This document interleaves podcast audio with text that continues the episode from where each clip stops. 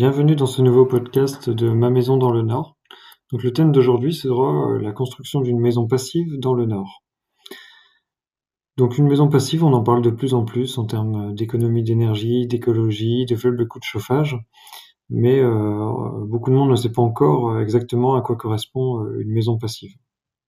Donc la finalité d'une maison passive, c'est d'assurer un confort maximal à, ses habitants, en été comme en hiver, tout en limitant euh, au maximum la consommation d'énergie euh, pour réguler euh, la température. Dans une maison traditionnelle, le rôle du chauffage est de compenser la déperdition de chaleur.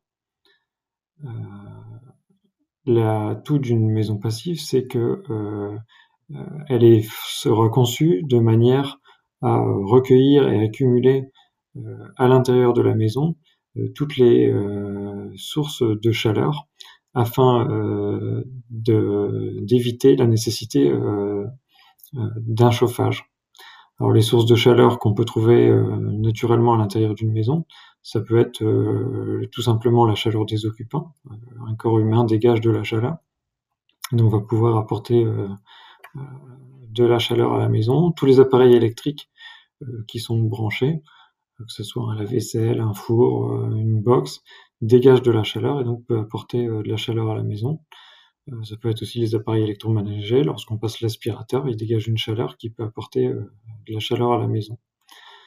Et cette chaleur peut aussi être puisée depuis l'extérieur par les rayons du soleil qui vont pénétrer à l'intérieur de, de la maison. Donc l'intérêt d'une maison passive, c'est de capter toutes ces petites sources de chaleur pour maintenir une chaleur agréable à l'intérieur de la maison et donc euh, ainsi euh, d'éviter d'avoir besoin d'un chauffage.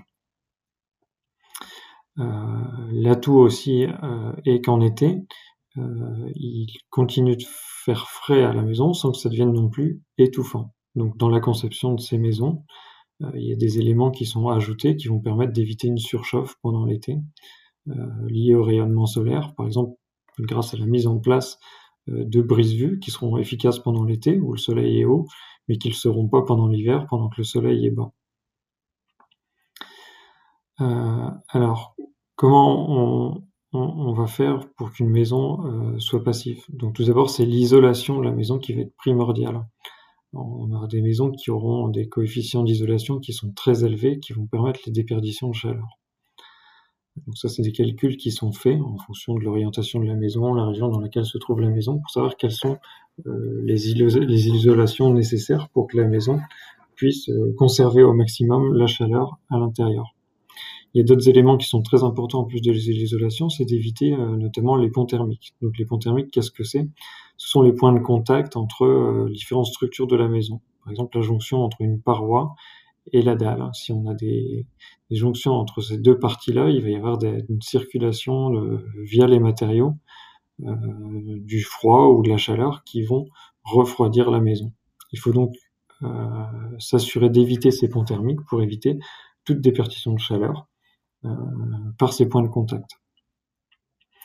Alors l'isolation, éviter ces ponts thermiques suffit pas. Il faut aussi un système euh, d'isolation euh, de la maison euh, aux fuites d'air de qualité. Alors les fuites d'air, ça peut être, il peut y avoir plein de causes de fuites d'air dans une, maison. Ça peut être si une menuiserie de mauvaise qualité, il peut y avoir des entrées d'air au niveau des menuiseries, mais ça passe aussi, par exemple, il peut y avoir des entrées d'air par les, les gaines des fils électriques qui vont, par exemple, d'un garage qui est pas isolé à l'intérieur de la maison. Donc on va faire rentrer de l'air frais à l'intérieur de la maison par des euh, euh, tout simplement les gaines électriques. Donc ça c'est des choses à laquelle auxquelles on ne pensait pas avant, euh, mais qui sont très importantes. Et donc l'étanchéité à l'air de la maison sont également indispensables. donc il y a des des, des, moyens de construction, d'adaptation des maisons qui vont permettre d'éviter ces problèmes d'entrée d'air dans les maisons. Euh, alors, on, a compris donc une maison passive était une maison qui va se suffire à elle-même pour apporter de la chaleur à l'intérieur sans nécessiter un système de chauffage. Mais en finalité, quel, est, quel, est, le but de, de ça? Alors c'est tout simplement d'avoir un impact positif sur la pollution, puisqu'on sait que tous les systèmes de chauffage utilisent soit de l'électricité, du gaz, etc., qui sont des éléments polluants pour notre planète. Donc c'est écologique d'avoir une maison passive, à condition qu'elle soit faite à partir de matériaux responsables, recyclables, etc. Aussi, pour l'aspect financier, on sait tous, lorsqu'on reçoit notre facture de gaz ou d'électricité, que ces énergies ont un coût.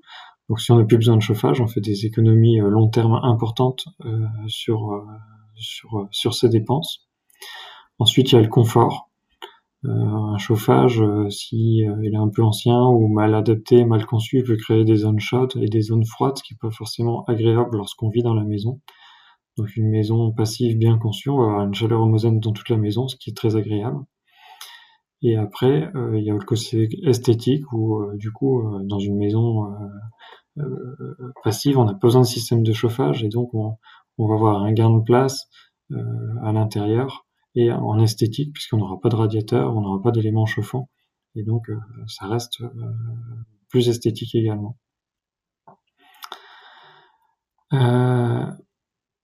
Euh, ensuite, est-ce qu'il y a des contraintes architecturales et esthétiques à une habitation passive? Alors oui, il y en a. Comme on le disait, dans les sources de chaleur, il y a l'apport d'énergie par les rayons solaires. Donc vous aurez compris que pour euh, capter cette énergie solaire, il faudra que votre maison soit exposée euh, du bon côté pour pouvoir capter cette énergie. Et donc, euh, ça sera une contrainte au niveau de l'orientation de votre maison de, de, devoir la positionner en fonction des entrées des rayons solaires.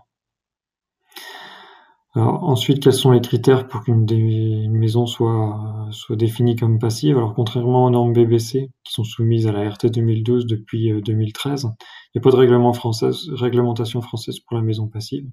Elle est juste euh, dotée euh, d'un label. Et donc il y a plusieurs critères. Donc c'est les besoins en chauffage qui doivent être inférieurs à 15 kWh par mètre carré par an les besoins en énergie euh, primaire totale dont l'électroménager ne peuvent être supérieurs à 120 kWh par mètre carré par an. Les valeurs de l'étanchéité à l'air dont on parlait tout à l'heure selon la norme européenne N50 doivent être inférieures à 0,6 volume par heure et il est autorisé moins de 10% d'heures de surface de surchauffe annuelle pour les températures supérieures à 25 degrés. Donc, une fois que vous respectez ces critères-là, votre maison aura le label de maison passive. Donc vous l'aurez compris, euh, la maison passive est en quelque sorte l'avenir et elle est séduisante par bien des aspects, que ce soit économique ou même en termes de confort et euh, en termes d'aspects durables et responsables pour notre planète pour plus tard. Euh, donc n'hésitez pas à vous diriger vers, vers les maisons passives pour votre projet de construction de maison. À très bientôt pour un prochain podcast.